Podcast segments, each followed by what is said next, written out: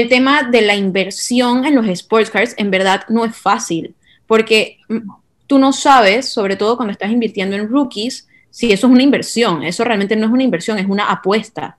Es una apuesta que se puede convertir en una inversión. Hola a todos, bienvenidos a Halftime con PSC, el primer podcast en Latinoamérica y habla hispana que toca todos los temas acerca de los podcasts, sobre el mercado de los podcasts, de cómo invertir en los podcasts y un poco sobre el deporte. Esperemos que les encante estos episodios y para no hacerlo muy largo, vamos a la información, esperemos que les guste. Ok, ¿qué sopa gente? ¿Cómo están? Bienvenidos a otro episodio más de Halftime con PSC. Estoy acompañado de mi co-host Gustavo Rosemena y de la primera invitada del podcast, prima mía, una persona que quiero mucho, eh, Ana Carolina Redondo. Bienvenida, ¿cómo estás? Hola, bien, ¿y ustedes cómo andan? Todo bien. bien. Eh, ¿Qué introducción más pretty que alguien que quiero mucho? Yo también te quiero. Yo también, yo también, sí, sí, sí. Este, bueno, ya dejando el amor por un lado, eh, este, vamos a introducir un poco a Ana. Ana, ¿tú quién eres? O sea, ¿cuántos años tienes? ¿Qué haces? Dale, eh, bueno, tengo 28 años, soy de Panamá, eh, me dedico a marketing, tengo una empresa de, marketing, eh, así que ese es mi día a día, pero además de eso soy una persona que, a la que siempre le ha apasionado el fútbol, el deporte, pero el fútbol en, específico siempre me gusta, no los juego, pero me gusta mucho eh, verlo, me gusta mucho coleccionar eh, las cosas de fútbol, ya sean camisetas o los, como creo que todos o la mayoría de las personas que son fanáticas, los álbumes de Panini, sobre todo en años de Mundial, Eurocopa, Copa América, etc. Ok, está bien. Eh, y bueno, tengo entendido que tú tienes una cuenta que se llama La Vitrina del Fútbol, que tienes una cuenta en Instagram y también en TikTok. No sé si tienes Facebook o Twitter. no, solo, solo TikTok e Instagram. Y sí, es una cuenta que empecé el año pasado en pandemia. Eh, yo colecciono los, los stickers desde el 2002, que fue el primer álbum de Panini que, el primer álbum de Panini que llegué, que llené, pero o sea, los coleccionaba, como te digo, como todas las personas que llenan los álbums en, año de, en años de mundial, pues. Claro, desde, que, eras una, desde que eras una peladita. Sí, Uno de pequeño siempre coleccionaba los álbumes, ya sea de la Champions, de los mundiales, uno se ahí. Era el cambio de las figuritas, todo eso en la escuela. Exacto, entonces realmente los colecciono desde el 2002, o sea, fue el primer mundial que, que, que llené, pero hace un par de años yo tengo otra cuenta que se llama Cooling Break, que es como una plataforma en la que una plataforma digital a través de redes sociales en las que informamos a través em, informamos sobre el deporte nacional, ya sea LPF, fútbol nacional. O sea, siempre ha sido fútbol, no, no deporte en general. Eh, ya sea LPF, jugadores en el extranjero y, bueno, obviamente información de las ligas más importantes a nivel mundial.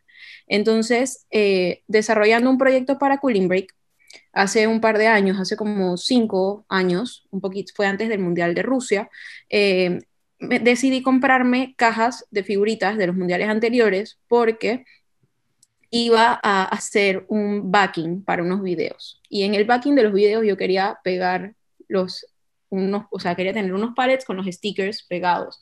Entonces me compré cajas de los mundiales que yo había visto, del 2002, del 98, del 2006, o sea, del, 2002 en adelante y compré una del 98, porque ese fue realmente el primer mundial que vi. La cosa es que al final, por otros, otros motivos, no hicimos los videos, así que no pegué estas figuritas y me quedé con las cajas selladas y algunas figuritas sueltas. Y esto, o sea, las ordené, a mí eso es lo que más me gusta de esto, de comprar las cajas y eso, el ordenar las figuritas, es como un placer, este, el abrir los sobres, ordenarlos, eso Para los que no saben, eh, o sea, yo soy, como dije antes, yo soy primo de Ana, y entonces Ana Carolina, literalmente en la casa de la playa, en Coronado, tiene, o sea, no les puedo explicar, tiene como si fueran álbumes de fotografía desde el 1900, o sea, tiene álbumes llenos y llenos de figuritas, eh, tiene cajas, tiene, hace poco yo vi que te compraste también, compraste como unos, era como un lugar para ordenar las figuritas, que hiciste un TikTok, que dijiste que no te había servido porque no tenía suficiente espacio para todos los equipos de los mundiales, pero sí, en verdad, este, es una freak, me acuerdo que cuando comprábamos las cajas para los mundiales, o sea, literalmente yo llegué a tu casa y tu cama, lo único que tenía eran figuritas, o sea, stacks, y cuando leo stacks, no son, dije, 15 figuritas, son, dije, 100 figuritas por equipo del mundial. Siempre, yo, soy, yo soy obsesiva y esto es algo que tengo en común con Juan Felipe. Somos obsesivos con las cosas. O sea, siempre que algo nos gusta o que queremos hacer algo, nos obsesionamos con esto hasta hacerlo bien o hacerlo, o sea, nos obsesionamos con los temas. Entonces así siempre he sido yo con las figuritas. Y eh, bueno, como les conté, me había comprado estas cajas de figuritas y las había dejado cerradas. Y eh, algunas cerradas y otras las había abierto y dejado las figuritas sueltas, ordenadas, etc. El año pasado, en pandemia, creo que como la mayoría de las personas, tuve bastante tiempo libre o más tiempo libre de lo normal. Y estando en TikTok, eh, empecé a investigar más sobre el mercado de los sports cards, porque bueno, todo el mundo sabe que este mercado como que blew up ahorita en, en o sea, sobre todo en el 2020 se fue de las manos y esto fue una locura. La cosa es que lo que me había salido eran tarjetas de NBA, la clásica, Luka Doncic, etcétera, que todo como estaba eh, escalando.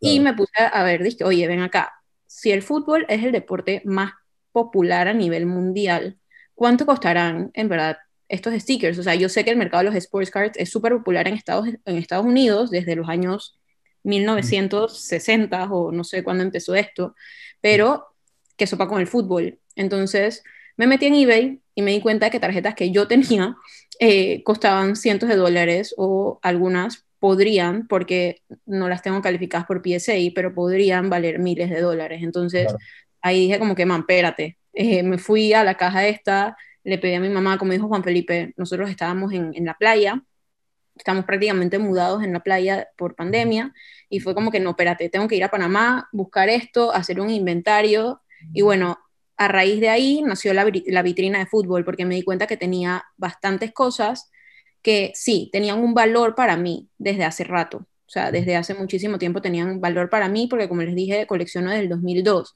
pero no sabía que tenían un valor tan alto en el mercado real y en el mercado actual. Pues. exacto. O sea, tú no sabías que, tú pensabas que eso era como como la vendían antes, que era, dije, 25, 50 centavos. Sí, o sea, en verdad, en verdad desconocía y era ignorante. Sabía que existía el mercado de los sports cards, pero era ignorante a nivel de su valor en el mercado y de este tema como, como una inversión. Pues entonces creo que, bueno, y Juan Felipe me ayudó muchísimo también con todo el research que él ha hecho al respecto. Me, me, ayudó mucho como que a, a, entender este mercado un poquito más y bueno, ahora sí lo llevo de una manera más seria. Yo no colecciono, yo colecciono, yo no, yo no, no soy una persona que, que, te va a comprar una tarjeta como, como una inversión. Yo colecciono lo que me gusta y si esa tarjeta tiene la posibilidad de valer plata en un futuro, belleza, pero tampoco estoy buscando como que el vender mi colección. Claro, o sea, por ti, o sea, por ejemplo, si tú fueras, a, o sea, tu jugador favorito es Raúl, ¿verdad? Exacto. Raúl González. Entonces, si tú, o sea, tú fueras a comprar una carta de Raúl, no lo verías, o sea, no lo vas a hacer por inversión, lo a hacer porque tú lo quieres coleccionar para ti, o sea, tú lo quieres Exacto. hacer en tu colección. Exacto. Claro, este, sí, hay, y hay mucha gente que eh, en verdad solamente está en el mercado para invertir, o sea, a mí me encantan los deportes y ha gustado también, yo tengo cartas que son para invertir y cartas que yo quiero tener para, o sea, que tienen significado parte de la inversión para mí, pues. Uh -huh. Exacto. Eh, y sí, este, pero bueno. Eh, es completamente respetable, o sea, esto es una inversión, sí. es una manera de, de, diversificar las inversiones de las personas, así como la gente invierte en bolsa, también invierte en coleccionables. Y, sí. y eh, las sports cards, o sea, es una realidad, es una, es una gran inversión que uno puede hacer, ya sea a futuro o ya sea para ir vendiéndolas en corto plazo, temporada a temporada. Claro, sí, eh, los sport cards, o sea, hay inversiones a corto plazo, largo plazo, o sea, inversiones, pero no dije 3 dólares, o sea, inversiones de No, estamos hablando de miles de dólares. Sí, o sea, sí. El mercado eh, en los últimos años ha crecido exponencialmente y ya, creo las cartas de, estamos hablando de hasta inclusive millones de dólares, si hablamos de las más top. Claro. Exacto. Sí, sí, sí. Eh, o sea, es una, es una locura a dónde ha llegado este mercado y, y ahí es donde te quiero hacer esa pregunta, Ana. Eh, o sea, ¿cómo tú ves el futuro de los sport cards? O sea, de los sport cards, no solamente, yo sé que tú no eres muy conocedora de basquetbol, etcétera, pero o sea, en general, ¿a dónde tú crees que puede llegar esto en el futuro? ¿Cuál es el tope? Alcanzó ¿Tú, crees que, ¿Tú crees que en verdad, en verdad yo, no, yo, no creo, yo no creo que haya un tope de esto, uh -huh. eh, porque el deporte al final, o sea, el deporte es parte de la vida diaria de muchísimas personas y eh, sobre todo por el nivel de inversión, no solo que hay en los sports cars como tal, sino en las ligas como tal. O sea, eh, la cantidad de dinero que ponen, por ejemplo, las televisoras o los patrocinadores de estos equipos, a ellos les favorece que se cree, que se cree todo este hype alrededor de los sports cars y los jugadores. Entonces, yo creo que este mercado solo va a subir, eh, solo, solo, tiene, solo tiene para subir. Puede ser, lo que sí es que explote la burbuja de lo que está pasando ahorita, que muchas personas están, por ejemplo, mandando a calificar cartas base o cartas eh, que venden por 50 dólares o 30 dólares. Ese mercado yo sí creo que puede haber una pequeña burbuja que va a explotar eh, y que se va a ir al piso, todo lo que es con PSA 10 de cartas muy bajas, pero lo que es de los mejores de todos los tiempos. lo que es, por ejemplo, en fútbol, Maradona, Messi, Pelé, Cristiano Ronaldo, solo va a subir. Lo que es en básquet de, de Michael Jordan, de Kobe Bryant, de LeBron James, ahora de Luka Doncic, solo va a subir. Eh, Lo, sí, que, este, lo que es de béisbol de los mejores solo va a subir. O sea, creo que es un mercado que realmente está aquí para quedarse. Y ha existido, o sea, lo que pasa es que ha existido ya desde hace muchísimo tiempo. No es algo que se creó ayer y se ha mantenido. Y yo Entonces- creo que, este, ahora que mencionabas esto de solamente las cartas, to- o sea, que más que, o sea, las que las cartas en verdad top top son las que van a perdurar. Eh, O sea, ahorita mismo en PSA, si no me equivoco, el submission más bara- más barato creo que es como de 300 dólares. O sea, ellos borraron... De los que están aceptando, sí. De los que están aceptando ahorita tienen, tienen, tienen los submissions hold hasta julio Sí. y solo te aceptan en estos tres meses antes de julio cartas que vayas a mandar a calificar con un costo de 300 dólares. Y si tú vas a mandar a calificar una carta por 300 dólares, es una carta que tú sabes que vale miles de dólares, no mil dólares, porque no vas a mandar a calificar una carta por tener una ganancia de 700 dólares o menos. Claro.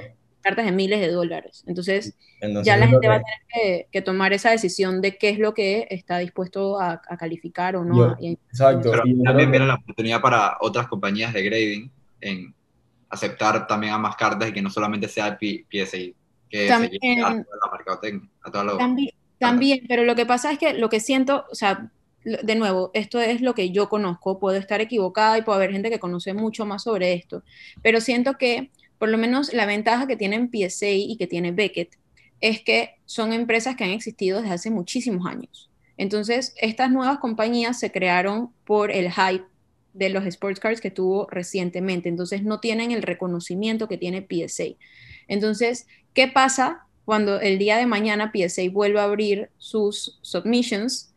Eh, el valor de esas, de esas graded cards de las otras compañías se va a mantener. O sea, yo personalmente lo, lo dudo. Ah, esto, o sea, de nuevo, una evaluación que es full oferta y demanda en el, en el mercado. Si yo veo una carta de Cristiano Ronaldo, yo la voy a preferir, preferir calificada por PSA, que sé que tiene el background, PSA o Beckett, que sé que tienen el background, pero yo no sé eh, HGA, ¿cómo es que se llaman? HGA, si... Eh, mira, ah, está SGC, este, hay una que, o sea, SGA, que era, este, antes dije solamente Pokémon y ahorita mismo se está metiendo también en los Sport Guards. Y hay una nueva em, que hace los grading, no recuerdo su nombre, pero hace los grading respecto Yes. al color de la carta.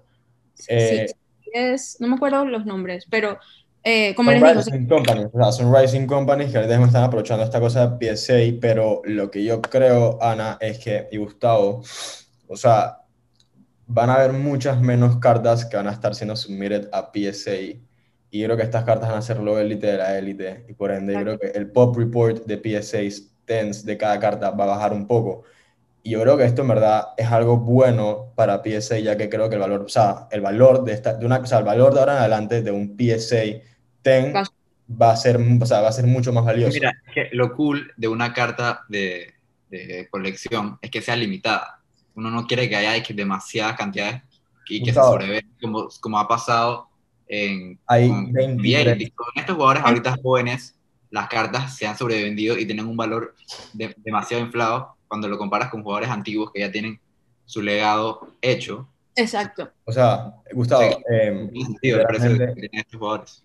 Y yo, o sea, ya hablando un poco de lo que, del Pop Report, o sea, hay 23.000 PSA 10 de Luka Doncic de Panini Prism. O sea, eso. nada más Y- esa y cuestión. Esta carta cuesta más que el O sea, no, es impresionante. Y, y, o sea, y por eso yo creo que también gracias a eso se dio, hace unos, hace unos meses hubo este shift. Mira, a- Mira, mira la, la- la comparación esa, creo que hay menos de 50 del rookie year de Messi en el 2006. Y estamos Hay hablando de miles. 38 PSA 10s del PSA del rookie card de Cristiano Ronaldo, o sea, 38. Y hay 23.000 Luka Doncic. Y Luka Doncic, ok, también, bien, él puede ser un Hall of Famer, pero, o sea, Pero no lo es todavía. lo que- exacto, o sea, jamás va a ser para la básquetbol lo que fue Cristiano para el fútbol. O sea, eso no va a pasar. Eh, O sea, es que tienes que, tienes que desbancar a muchísimos jugadores. Estamos hablando de que tienes que desbancar a Michael Jordan, a LeBron James, a Larry Bird. O sea, en verdad, es, es, es, es No bastante complicado. Por eso, es muchas, o sea, yo sé que ustedes me pueden, me, me van a querer un poquito matar por este comentario, pero eh, el tema de la inversión en los sports cars en verdad no es fácil, porque mm, tú no sabes, sobre todo cuando estás invirtiendo en rookies, si eso es una inversión. Eso realmente no es una inversión, es una apuesta. Es una apuesta que se puede convertir en una inversión, sí. Pero al momento ahorita de estar comprando Luka Doncic, de estar comprando, eh, eh, de estar comprando Haalands, de estar comprando Mbappés, de estar comprando, eh, no sé quién en béisbol ahorita está como que como, como John Promise, pero es una apuesta. O sea, es una apuesta que estás haciendo.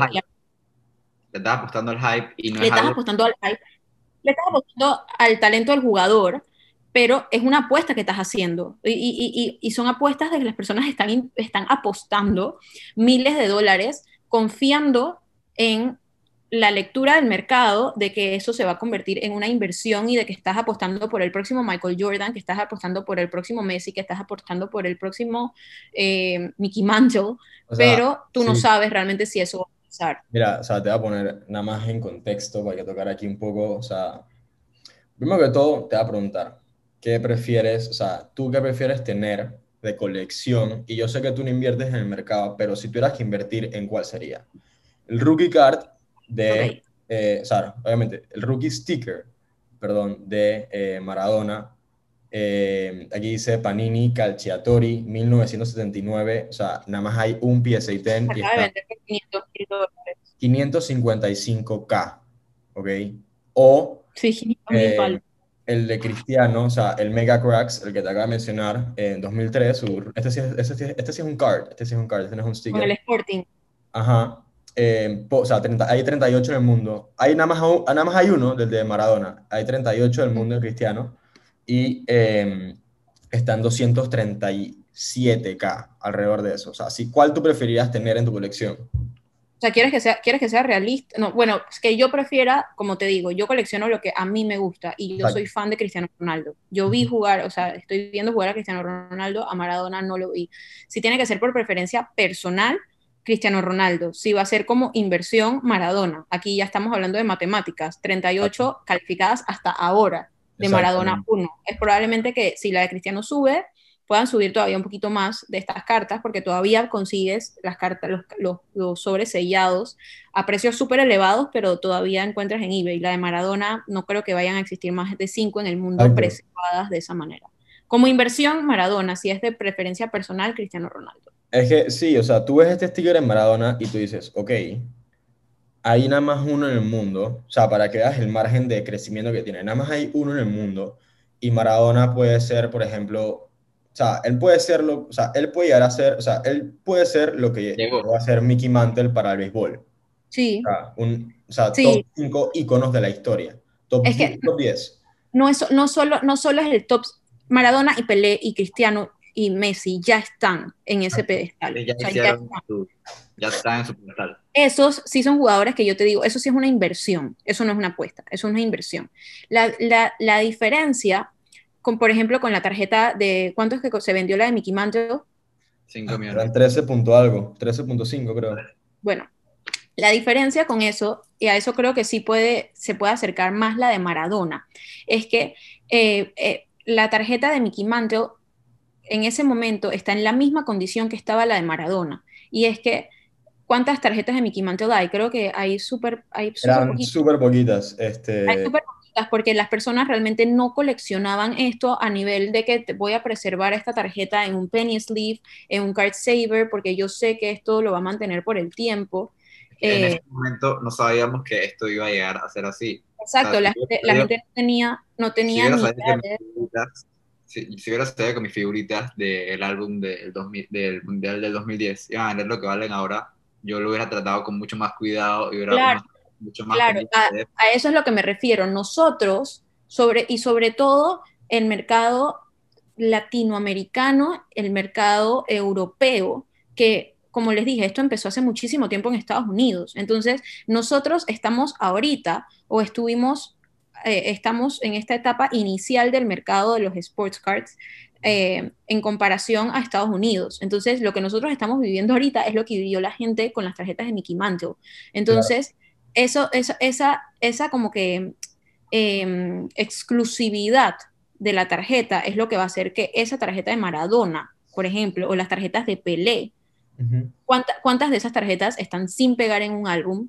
¿Cuántas están bien conservadas? Más de un PSA 5, eso ya chushi. Eso para mí sería ya una belleza conseguir una tarjeta de Maradona de Pelé de los 70, de los 60, de los 60 para Pelé, de los 70 y 80 para Maradona, que esté bien preservada, que sea más de un PSA 5, porque la gente no las preservaba, porque no tenía Sabía, esa mentalidad de coleccionista que tiene en Estados Unidos. Por eso todavía es muy difícil encontrar, estamos hablando de los 80 con Maradona, pero todavía es muy difícil encontrar una tarjeta del 2004 o del 2006 de, de, de Cristiano o de Messi, Sí, porque sí. aquí las personas que sean un PSA 10, Ujú. aquí, aquí no las conservábamos, o sea, Claro. no las conservábamos. Entonces, por eso es que va a ser más exclusivo conseguir eso que las de Mbappé o Haaland, que las personas ahora ya sí las están comprando y las están guardando como se deben guardar, porque Ujú. ya conocen lo que está pasando ahorita. Exacto, o sea, sí, mira, rapidito voy a corregirme, me equivoqué, eran 5.2 millones y hay 13 cartas,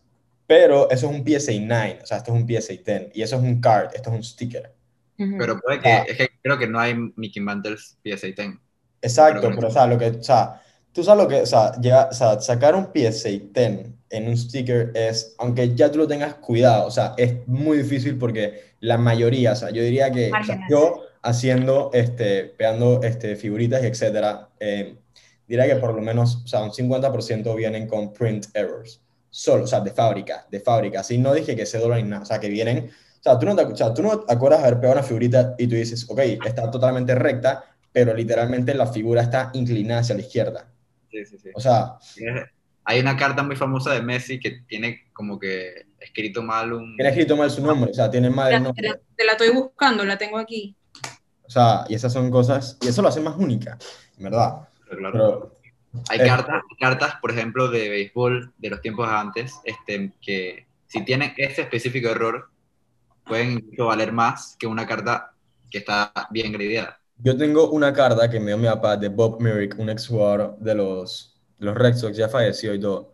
La carta mordida por un perro costaba 100, o sea, estaba mordida, la carta estaba mordida y costaba 150 dólares. Wow. O sea, mordida, o sea, la carta tenía literalmente una mordida en la mitad de la carta y costaba 150 dólares. Yo tengo, una carta de, de Bo Jackson que me regaló mi abuelo, este, y entonces yo, yo la chequeé en, en, en eBay para ver cuánto valía y vi que 4 mil dólares, pero era, si teníais que un error en el nombre o un error en la parte de atrás, no me acuerdo cuál era, pero, o sea, si estaba, tenía el error, estas cartas pueden valer más que incluso una que esté en buen estado. Exacto. Ana, ¿tienes ahí la carta? No, ahorita no tengo la de Luis Leonardo Messi, que ese es el error de impresión de Panini. Eh, después se las busco y se las mando por si la quieren postear ahí en, en Instagram cuando suban lo del podcast. Pero tengo esta de Messi que saqué la semana pasada, de una caja nueva. O sea, esto fue sacado de, de un Sí, de fábrica, de fábrica. Exacto. Una carta que PSA 10 vale alrededor de 5 mil, entre 5 mil y 7 mil dólares son las últimas que se han vendido. Esta carta no es un PSA 10 y yo la saqué ahorita de, ca- de caja. Miren los márgenes Sí. de los sí. bordes. O sea, sí, la gente que nos está escuchando no puede, pero o sea, No pueden se ve verla, como no está, o sea, no es simétrico, literalmente no, no es- no está, no está centrada y eso es un Claro. error de impresión de Panini. Entonces es súper difícil, realmente súper En ese difícil. tiempo ellos no se enfocaban en, en como que en la calidad, sino en la cantidad. Ellos solamente querían sacar la mayor cantidad posible y vender la mayor cantidad de productos. Exacto. Ahora se ha volvido más este, Y- importante la, la exclusividad. Claro, y Ana, ¿y tú qué opinas? O sea, ahorita que hablábamos esto de Cristiano y, y de Maradona, ¿qué opinas de que hace poco se vendió un Haaland eh, de Top Scrum, o sea, su rookie card, 150 Red mil Refractor palos. a 250 mil dólares? Hay tres en el mundo.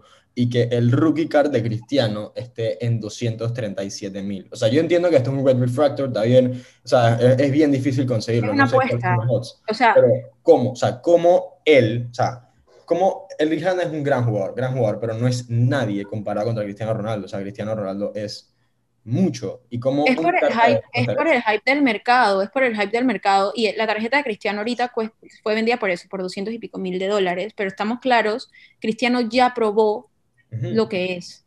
Entonces estamos claros que esa tarjeta en unos años va a valer mucho más de 200 mil palos. Entonces la gente está pagando ya por Haaland esa cantidad de dinero pensando que puede llegar a ser el próximo Cristiano Ronaldo o el próximo Messi. Es lo que les decía, o sea, para mí está overpriced. Para mí está overpriced porque es una apuesta, o sea, eso no es una inversión segura. Ese peladito, que cuántos años tiene, 20 años, Sí. o, o menos, no, no, ahorita no me acuerdo cuántos años tiene Haaland, eh, pero ese niño, porque un niño se lesiona mañana y esta gente perdió su plata. Igual que Ansu Fati, Ya- o sea, ya Ansu los Fati, bro, la Ah, carta de algo- Ansu Fati llegó a estar, Ana, si no me equivoco, casi, o sea, la- ¿sabes cuál es? No, la de Mea Cracks. Esa Sí. carta llegó a estar en 400, 500 dólares raw, o sea, raw, literalmente raw. Y el man se lesionó y el man no ha jugado en un buen tiempo. Esa carta de Desmotagro está como en 200, 150 palos. Claro, o sea, y igual, todavía es la- bastante, o sea, todavía es demasiado, pero Sí, porque No, bueno, sí, o sea, tú ves estos jugadores y tú dices, ok, estos pueden llegar a ser, pueden llegar a ser, pero hay muchos jugadores, o sea, es muy difícil llegar a ser un Messi o llegar a ser un Cristiano o llegar a ser un Maradona, lo mismo que estábamos hablando con Luka Doncic, o sea, hay muy buenos jugadores con muy buenas proyecciones, pero para llegar a ser de los mejores de la historia, wow. O sea, es muy difícil llegar a predecir estas cosas. ¿Cuánta gente se ha quedado en, en, en jóvenes promesas y no llegaron a hacerlo? O sea, por ejemplo, en el fútbol hay un, hay un ejemplo buenísimo que es el de Robinho, que Sí. era para todos el próximo Ronaldinho y en qué quedó. Muy buen jugador, con mucho talento, pero lesiones, fiestas, carrera truncada. Es, para eso Eh, lo que iba, también que no solamente el rendimiento de la cancha, tú tienes que mantener un alto nivel para llegar a ese precio, sino lo que hace fuera de la cancha es sumamente importante. Podemos Sí. ver cuando los jugadores sacan sus do- documentales, cómo sus precios se explotan de vuelta porque vuelven como a, a, a- a tener la órbita de las cartas. Y o sea, estamos viendo los casos que ahorita mismo uno en NFL, no sé si sepas qué está pasando, uno de los Corax insignia de la NFL está siendo acusado de unas acusaciones bien graves Sí. y en verdad ya su, ya su imagen queda... al piso. O sea, hasta Nike. Nike ya también cortó relaciones con él del todo. suspendió las relaciones con él. Ujú. ¿Quién es? Eh, Deshaun Watson. es un quarterback, eh, el man, es- o sea, es bien, es bien bueno. ¿Cómo, cómo se llama? Sorry, que no escucha Gustavo. Deshaun Watson. Ok, no, no sabía. Pero sí, todas esas obviamente influyen. O sea, y más si son acusaciones legales y FOCOPS, eso te tira el valor al piso. Exacto. Sí, o sea, es que cuando primero eran una solamente y después ahorita gustó, ahorita déjeme como 13, ¿ah? 12. Hay 22, O 22. sea, 22. O sea, 20. Que o está sea, muerto. claro, está o sea, Y eh, no solamente, o sea, hasta puede que su carrera en NFL ya se haya acabado. ahorita. Hoy, obviamente, obviamente. Un jugador que tiene 26, 25 años. Jovencísimo. O sea, son apuestas muy. O sea, imagínate, imagínate esta apuesta. O sea, Luka Doncic, el man tiene, Gustavo, el man tiene menos de 25 años, ¿ah? Tiene 22 por ahí. 22. Exactamente. Es, o sea, es muy bueno, es muy buen jugador. Pero una carta del One of One, o sea, que tiene, este, o sea, tiene parte de su uniforme y tiene un autógrafo, él se vendió en 4.6 millones de dólares. O sea, qué sopa. Para él llegar a, a valer ese precio de verdad. Todavía le que falta demasiado. que Todavía le falta demasiado. jugador top 3 de la historia. Sí, o sea, todavía le falta demasiado. Yo creo, yo creo que, creo que el mercado, como estábamos hablando al principio, el mercado de los sports cards va, tiene mucho espacio para crecer, pero también tiene mucho hype alrededor que le puede hacer bastante daño a eso. O sea, estas cosas, o sea, estamos, miren las cantidades de plata que estamos hablando, la cantidad de dinero que estamos hablando de niños de menos de 25 años que no tienen una carrera probada. Y aún así, ustedes podrán dar ejemplos de otros deportes, pero, por ejemplo, as- aún así, en, en el fútbol vemos tarjetas como de Ronaldinho, Gianluigi Buffon, Iker Casillas, Paolo Rossi, Franz Beckenbauer, que estamos hablando también de grandes personajes de la historia que no están siendo valoradas como se debería por darle hype a estos niños que estamos esperando que sean los próximos esos jugadores. Exacto, o sea, esa, y esa es la cosa, porque es que es muy arriesgoso porque, por ejemplo, cuando viene un rookie o, o, cuando viene alguien, por ejemplo, un rookie en la NBA, este rookie obviamente es visto antes en college, etcétera, entonces dices que chuzo, si el menor una bestia en la NBA, el man tiene que ser muy bueno en college. Entonces, ¿qué pasa? Se le pone un piso a ese rookie y entonces si ese rookie no, no pasa ese piso o el man no llega al techo que se le pone ya su... O sea, aunque, él, o sea, aunque el man juegue bien, como el man ya está, ya tiene unas expectativas que cumplir y lo he dicho bastante, en verdad no puedes apreciar bien el talento del jugador. Por eso es que es muy, o sea, el invertir en los sport guards es muy complejo. Mucha gente cree que es easy money.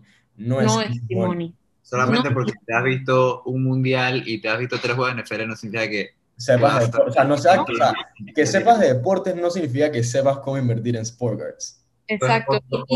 Y, no es solo eso, aquí estamos hablando de proyecciones, de estadística, o sea, estamos hablando de un montón de cosas que se nos escapa muchísimo, que podemos conocer de, fútbol. Yo, yo considero que conozco muchísimo de fútbol, todavía obviamente mucho más para aprender, pero yo no te voy a apostar 250 mil dólares a que Haaland va a ser el próximo Messi o el próximo Cristiano Ronaldo. Sorry, puedo conocer mucho, pero yo no me arriesgo a, apostar eso, porque como le dije, eso es una apuesta. Yo tampoco me arriesgaría a apostar eh, por un Ansu Fati o por un Mbappé. Los tres jugadores me gustan muchísimo, pero yo no soy quien para decirte, hey, este man va a ser el próximo fulanito. No, no soy quien. Así hay muchas personas habían dicho, por ejemplo, de Odegaard, de Robinho, de, o sea, de miles de jugadores, siempre son los próximos y se quedan, sorry, pero en equipos de media tabla y así la gente puede perder mucha plata por pensar que es easy money y no lo es.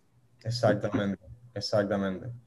Em, y Ana, te quería preguntar, y, o sea, ¿tú qué opinas de que ahorita, o sea, ahorita mismo hay mucha, o sea, ahorita mismo creo que el mercado de fútbol está creciendo bastante y estas ventas, aunque para nosotros parezcan, o sea, aunque están overpriced, esto le, o sea, esto le da mucha atención al mercado del fútbol.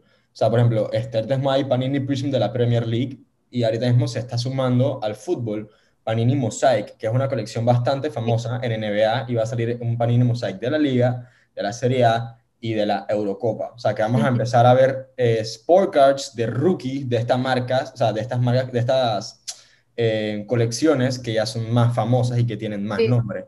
Mira, el fútbol va a crecer. El fútbol, como lo dije al principio que empezamos a hablar, es el deporte más popular a nivel mundial. Estamos probablemente unos 40 años atrasados en cuanto a hype del mercado de coleccionismo comparado a Estados Unidos y sus deportes insignias como NBA y béisbol. Pero el tamaño del mercado del fútbol es tan grande y como estábamos hablando al principio, la oferta de las tarjetas es tan poca porque no teníamos esa educación sobre el cuidado de las tarjetas y sobre el mercado. O sea, hablando de un público no de Estados Unidos, sino latinoamericano, europeo, asiático, que son los, creo que los más grandes consumidores de fútbol a nivel mundial. Eh, que el mercado del fútbol, los precios y el valor de estas tarjetas va a crecer muchísimo. Sobre, y, y por eso o sea, Panini se ha dado cuenta de esto. Panini es una empresa que empezó por el fútbol. Panini lo empezaron dos hermanos fanáticos del fútbol, dos, eh, hermanos fanáticos del fútbol italiano y ellos empezaron, o sea, su mercado principal es el fútbol. Entonces, creo que, eh, que esto solo, solo va a crecer. Solo, o sea, hablando 100% de fútbol, solo va a crecer y no sé cuál va a ser el techo de esto. Yo, yo tampoco le veo, o sea, sí, yo tampoco, es, es, ilimitado el techo porque ahorita mismo nada más estamos, o sea, personas estamos metidos en esto, en verdad, si te pones a, ver. es, mucho, es mucho. ¿Cuántas personas son ignorantes todavía? O sea, a nivel latinoamericano me he dado cuenta a través de, mis cuentas de, de, TikTok, sobre todo, las personas no, no hay, ojo, no hay, no hay nada malo con ser ignorante en algunos temas. Yo soy ignorante en muchísimos temas y el mercado latinoamericano, sobre todo ahorita mismo, es muy ignorante en el tema de los sports cards. Entonces, el día de mañana, cuando se eduquen sobre esto y se den cuenta del, valor que tienen estas tarjetas, también se van a interesar y la demanda va a ser muchísimo mayor que la oferta. Entonces, eh, por lo menos de las tarjetas, te voy a decir, de los early 2000s para atrás. No voy a hablar ahorita del 2020 para adelante porque ya sabemos cómo está el mercado ahorita, pero early 2000s para atrás, la, la demanda va a sobrepasar por muchísimo, por leguas, la oferta de lo que, lo que hay. Cuando, cuando les llega a ellos el, el spark de, de, coleccionar cartas, obviamente ellos van a ir directo y que mis jugadores favoritos. ¿Quiénes son ellos?